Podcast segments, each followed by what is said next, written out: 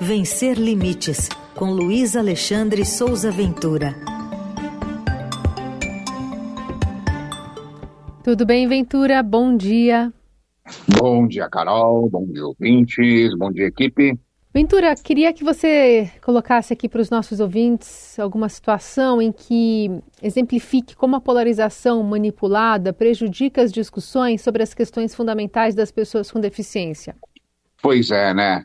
É, olha, é fato que o atendimento à população com deficiência no SUS, no Sistema Único de Saúde, ele está precário, está desigual, precisa de muito investimento, muita estrutura, para que todos os tratamentos sejam acessíveis a todos que precisam desses tratamentos.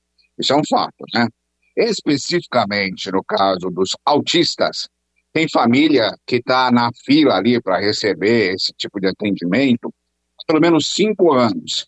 E há casos, que inclusive eu já fiz reportagens sobre isso, de pessoas autistas com diagnóstico confirmado que simplesmente não conseguem um laudo pelo Sistema Único de Saúde.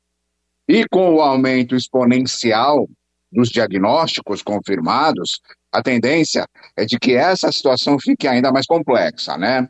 Para dar um exemplo, na cidade de São Paulo, segundo dados da Secretaria Municipal de Saúde, atenção a esse número, houve um aumento de 384% nos atendimentos a pessoas com transtorno do espectro autista na rede pública em quatro anos pulando de 26.500 atendimentos em 2019 para 130 mil em 2023. Esse é o tamanho do problema que a rede pública de São Paulo está enfrentando nesse momento. Por isso, é absolutamente justificável e compreensível a revolta dessas famílias e que, que usam, inclusive, as redes sociais para manifestar essa indignação e cobrar dos governos municipais, governos estaduais e do governo federal, uma solução urgente e mais qualidade nesse atendimento. Agora, é importante prestar atenção num detalhe que precisa ser destacado. Esse cenário, como ocorre agora em todos os setores atualmente, está completamente contaminado pela tal polarização, pela tal polarização calcificada, que eu já explico o que é. é tem uma divisão aí que não favorece as pessoas com deficiência, não gera melhorias no SUS e não traz nenhum benefício à inclusão. Mas, atenção, serve a figuras públicas que se mantêm em evidência por meio desse embate, dessa rivalidade e dessa manipulação de informações. Quem quiser entender melhor o que é essa história de polarização calcificada, está explicado num livro que foi lançado agora em 2023, em dezembro, chamado Biografia do Abismo, que é um livro excelente que trata em detalhes de que maneira essa polarização ela trava os debates e ela perpetua essas divisões entre a população. Lembre-se da frase: dividir para conquistar. É, voltando aqui à nossa história. Um exemplo de como isso prejudica substancialmente o avanço das pautas da população com deficiência surgiu agora na semana passada. Na sanção da lei de diretrizes orçamentárias agora para 2024, o presidente Lula vetou várias partes, faz parte, é, diversos itens de emendas, inclusive, inclusive um item de um parágrafo que garantia a manutenção e o funcionamento dos centros de referência para pessoas com o transtorno do espectro autista. O presidente vetou esse item. E aí, eu questionei a presidência da República para saber o motivo desse veto. O governo respondeu, mandou uma nota bem longa explicando esse veto em detalhes. Eu coloquei essa nota inteirinha lá no blog, mas eu vou ler aqui um, um trechinho bem curtinho explicando o que foi a explicação, o começo da explicação. Abre aspas, diz o governo.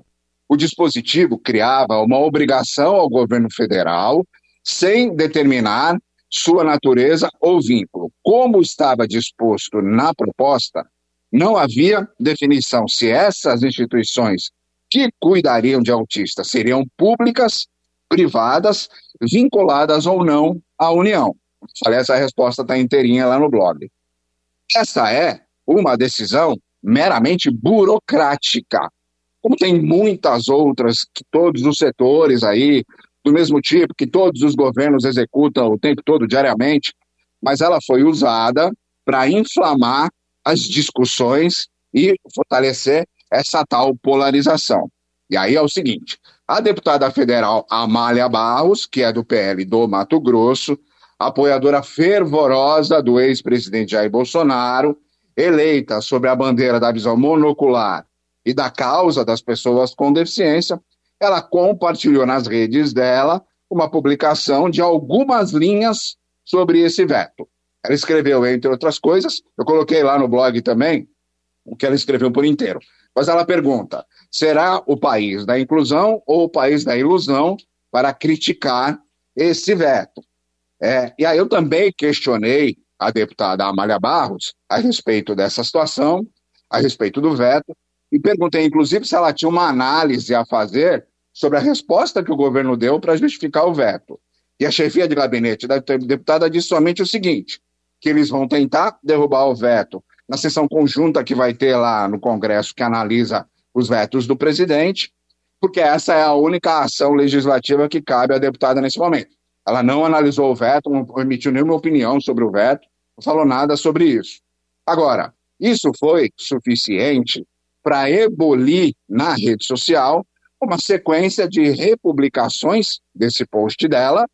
Falemos agora da polarização, que falo que é, beneficia aqueles que investem na polarização, né? É, posts em texto, posts principalmente em vídeo, um monte de afirmação, um monte de especulação, um monte de tentativa das pessoas de explicar o que supostamente significaria esse veto. Mas esses posts, esses vídeos, eu fui marcado em vários desses posts, eles são completamente confusos, equivocados, geram muita desinformação e, mais uma vez, calcificam essa polarização, né? Nenhum desses posts, inclusive o post da própria deputada Amália Barros, citam que está em análise no Congresso Nacional um projeto de lei que torna obrigatória a criação de centros de assistência integral ao paciente com o transtorno do espectro do autista no Sistema Único de Saúde. É uma proposta que está em trâmite no Congresso, está parada no Senado desde junho, mês 6 do ano passado.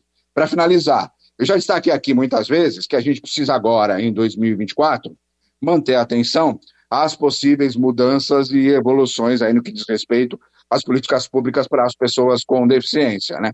E que a gente tem aí, no mínimo, três assuntos fundamentais para a gente acompanhar nesse ano. E esses três assuntos a gente já tratou aqui na rádio, eles estão lá é, detalhados no blog. Para concluir, a polarização não favorece o debate a respeito das pessoas com deficiência, da política pública para a pessoa com deficiência, favorece unicamente aqueles que ficam em evidência por causa dessa divisão e mais nada. Carol. É isso, porque em vez de se unir em uma causa única, se tem esse espraiamento aí de, de versões, né, de pontos de vista, e é mais difícil chegar a algum lugar unido.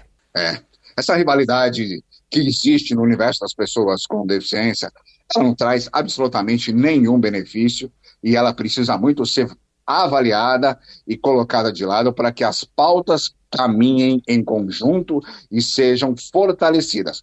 O movimento é, feminista, o movimento da população negra, o movimento da população LGBT servem muito de exemplo, tem muito a ensinar ao movimento das pessoas com deficiência no Brasil, principalmente o movimento político pessoas com deficiência são é, separadas, têm rivalidades, e essa rivalidade ela é incentivada exatamente para que essa pauta nunca avance. Muito bem, esse é o Luiz Alexandre Souza Ventura, que está sempre às terças-feiras no Jornal Dourado, e convido você também a, a visitar e interagir com o blog Vencer Limites no Estadão, onde ele também coloca esses assuntos em pauta. Obrigada, Ventura. Até semana que vem. Um abraço para todo mundo.